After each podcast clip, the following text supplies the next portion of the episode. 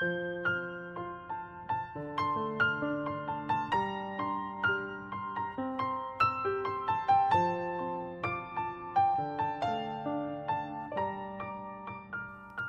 家好，我们是读书郎，我是既然。今天为大家分享的是由凯文·凯利所著的《科技想要什么》第十三章《科技的轨迹》。本小节为大家分享的是外商趋势具备扩展结构的特性。现代智人用了数百万年时间，从猿类祖先进化而来，在转变为人的过程中。我们的 DNA 有几百万比特发生变异，因此，人类的生物进化的自然速度就信息积累而言，大约是每年一个比特。现在，经过近四十亿年的逐个比特的生物进化之后，我们发现了新的进化模式。这种模式源源不断的产生变异，依靠的是语言。文字、印刷术和工具，也就是我们所称的科技，与作为猿类时每年一比特的变异相比，我们一年内为技术元素添加的新信息为四百 i。因此，人类的科技进化速度是 DNA 进化速度的十亿个十亿倍。作为现代人类。我们在不到一秒的时间内处理的信息量，等于我们的 DNA 用十亿年处理的信息量。我们以如此快的速度积累信息，以至于信息成为这个星球上数量增长最快的事物。过去八十年来，美国邮政系统发送的邮件数量每二十年翻一番。自摄影技术于十九世纪五十年代发明以来。照片的数量呈指数级增长。过去一百年间，每日电话时长总数同样按照指数级曲线增加，没有任何一类信息在减少。根据我和谷歌经济学家哈尔瓦里安的计算，数十年来，全世界信息总量的年增长率为百分之六十六。将这种爆炸式增长与最常用的制造品。例如水泥和纸进行比较，后者近几十年的年均增长率只有百分之七。信息的增长率是地球上任何其他制造品的十倍以上，甚至比同等规模的生物增长率还快。从一九零零年至今，科学知识的数量用发表的科学论文总数来衡量，几乎每十五年翻一番。如果只是统计杂志发行数，我们发现自18世纪以来，它们的数量呈指数级增长。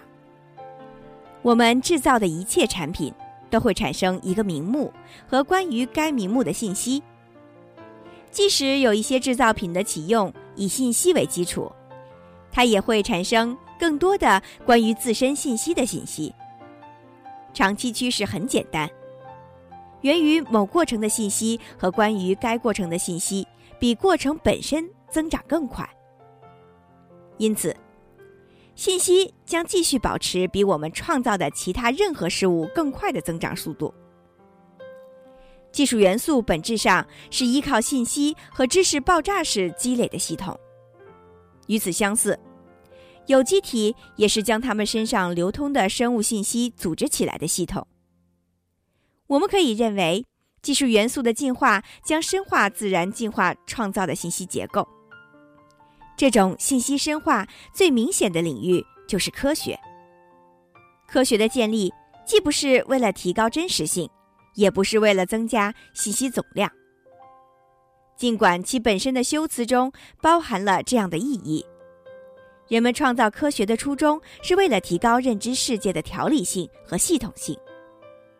科学创造工具、技术和方法，这些工具对信息加以处理，使之能够以有序的方式检验、比较、记录、调用，以及与其他知识相关联。真理实际上是一种标准，用以评估特定事实在多大程度上被作为基础使用，并实现扩展和相互关联。现在，我们不经意间都会说出一四九二年美洲被发现，或者一八五六年大猩猩被发现，或者一七九六年疫苗被发现。可是，在疫苗、大猩猩和美洲被发现之前，人们对他们并不是一无所知。原住民在哥伦布到达美洲之前，已经在那里生活了一万年。他们对这块大陆的考察远胜于任何欧洲人能够达到的水平。某些西部部落与大猩猩以及其他很多有待发现的灵长类动物关系亲密。欧洲的奶农和非洲的养牛人很早就清楚从同类疾病中提取抗原进行接种的预防效果，只是没有命名。同样，我们可以质疑图书馆的某些知识价值、草药知识、传统经验和心灵感悟。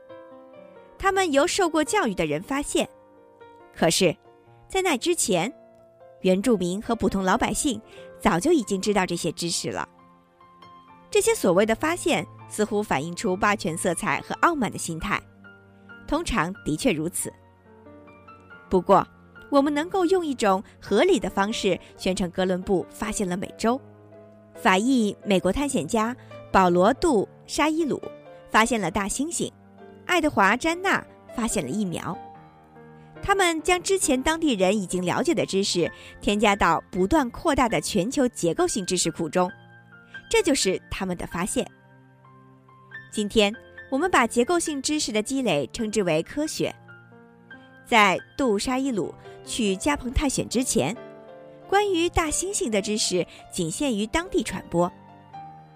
本土部落从自然界获得了大量灵长类动物知识，没有融入到科学整体中，而这个整体已对其他动物有所认识。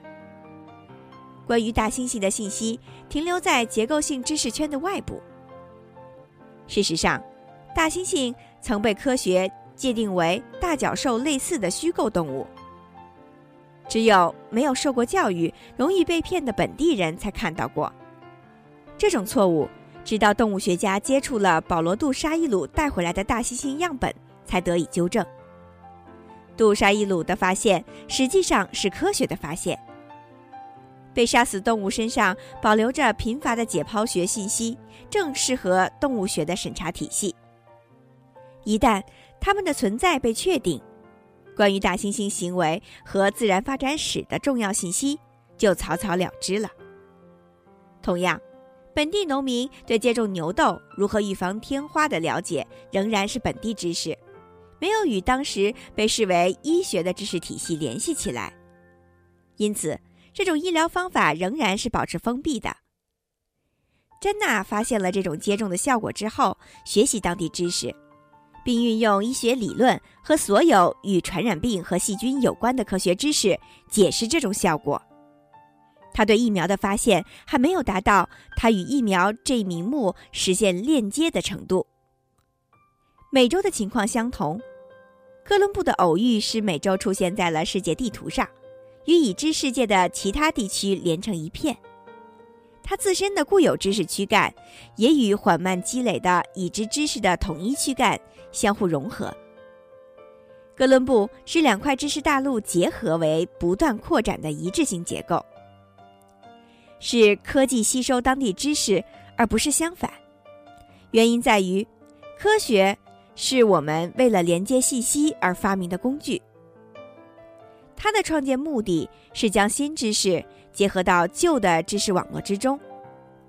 如果新见解包含太多与现有已知的知识不符合的事实，那么新知识就会受到排斥，直到那些事实能够得到解释，它才会被接纳。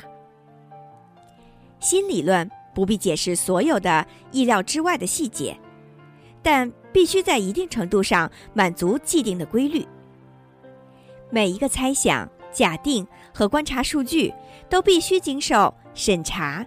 检测、怀疑和证明。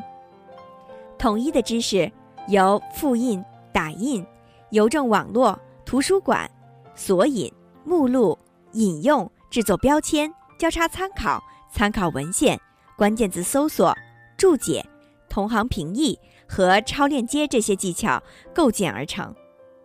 每一种认知技术的发明，都会扩大以证事实的网络，将不同知识片段连接在一起。因此，知识是一种网络现象，其中每一个事实都是一个节点。我们谈到知识增长时，不仅指事实数量的增长，而且指的是事实之间关系的数量和强度的提高。赐予知识力量的是关联性。我们对大猩猩的了解越深入，并且，如果将大猩猩的行为与其他灵长类动物进行比较、对照和校正，或者将二者联系起来，这样的了解就能够发挥越大的作用。当人们把大猩猩的解剖结构与其他动物的结构相联系，当它们的进化过程被融入到生命之树。当它们的生态状况对其他同步进化的动物产生影响，当它们的存在被多种类型的观察者注意到，知识结构将得以扩展，直到大猩猩学说的事实被编入数千个相互交错并且自我验证的学科领域的专科全书中。这场启蒙运动的各个部分，不仅增加了大猩猩研究领域的事实。而且提高了编织人类知识的整块布料的强度。这些联系所具有的力量，就是我们所说的真理。今天仍然存在很多互不相连的知识群落。原住民部落在长期与自然环境亲密接触中，获得了独有的传统知识财富。这些知识很难脱离他们的本土环境，在他们的体系内。这些轮廓鲜明的知识具有紧密的结构，但与我们知道的其他知识隔离。萨满教的大量知识面临着这样的问题：目前，科学根本无法接受他们的宗教知识并编入现代知识的一致性结构中，因此，他们的真理保持未发现的状态。某些边缘科学，例如超感觉认知学，继续维持边缘地位。因为他们的研究结果尽管在其自身体系中合乎逻辑，但不适合范围更大的现有知识规模。不过，这种信息结构迟早会产生更多的事实。更重要的是，知识实现结构化所采用的方法本身就是在进化和重组。知识的进化始于相对简单的信息组织，最简单的组织就是事实的起源。事实上，事实是被发明出来的。发明者不是科学，而是16世纪的欧洲法律体系。在法庭上，律师必须提供一致认可的观察资料作为证据，之后不允许改换。科学采纳了这种有价值的创新，长期以来，可以用于知识排序的新方法数量在增加。将新信息和旧知识联系起来的复杂工具，就是我们所说的科学。科学方法不是一个统一的方法，它是很多经过几个世纪进化，并且继续进化的技巧和过程的集合。每种方法是一小步，联合起来，逐渐提高人类社会知识的统一性。科学方法中具有开创性意义的若干发明包括。公元前二八零年，带索引的边牧图书馆，搜索文献资料的方法。一四零三年，合作编辑的百科全书，多人收集知识。一五九零年，受控实验室，弗朗西斯培根采用，在实验中修改单个的变量。一六六五年，必要重复，罗伯特波义尔的理念。实验结果必须重复验证，确保真实性。一七五二年，同行评议参考期刊，提高共享知识的确定性和合法性。一八八五年，不带成见的随机化设计，减少人们偏见的方法。随机性是一种新型的信息。一九三四年，可证伪的可测性。卡尔波普提出的概念：任何有效实验应当存在某种他可能无法通过的可测方法。一九三七年，受控的对照实验，对实验加以改进，目的是消除操作者的倾向性知识产生的影响。一九四六年，计算机模拟，创建理论生成数据的新方法。一九五二年，双盲实验，进一步改进实验，消除实验者自身知识产生的影响。一九七四年。原分析，对指定领域以前的所有分析进行再分析。这些具有历史意义的创新，共同创造了现代科研体系。今天，典型的科学发现将依赖事实和可证伪的假设，接受可重复的受控实验的检测，也许还有对照实验和双盲控制。研究报告将在同行评议期刊上发表。列入收入了相关报告的图书馆的索引范围。科学方法与科学本身类似，是逐步积累起来的组织。新的科学仪器和工具产生了组织信息的新方法。最新的方法建立在早期技巧的基础上。技术元素不断增加事实之间的联系和理念之间的复杂关系。正如前面的短期时间表显示的那样，我们现在所认为的科学方法中，有很多关键性创新出现的时间相对较晚。例如，典型的双盲实验，直到二十世纪五十年代才出现。在这样的实验中，实验对象和实验者都不清楚将遇到什么情况。对照实验的实际应用，是在二十世纪三十年代才开始的。很难想象，如果没有这些方法，今天的科学会是什么样。这些发明时间较晚的现象，使人们对下一年会有哪些必要的科学方法问世产生了兴趣。科学的本质仍然在不断的变动，技术元素将很快发现新的学习方法。考虑到知识加速积累、信息爆炸和科技进步速度。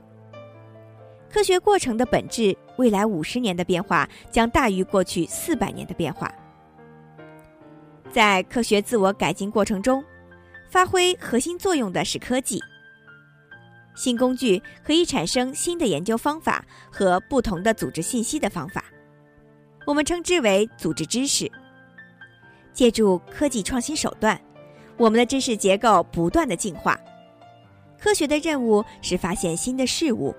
科学的进化是以新的方式组织发现的成果，甚至我们的研究工具本身如何组织也是一种知识。现在，随着通信和计算机技术的发展，我们掌握了新的学习工具。技术元素轨迹的推动作用是更加深入的组织我们制造的如潮水般涌来的信息和工具，扩展人类创造的世界的结构。今天就为大家分享到这里，感谢您收听由凯文·凯利所著的《科技想要什么》第十三章“科技的轨迹”。在下一小节中，为大家介绍外商趋势提高可进化性的特征。精彩内容敬请关注。我是既然，我们是读书郎，谢谢收听，再见。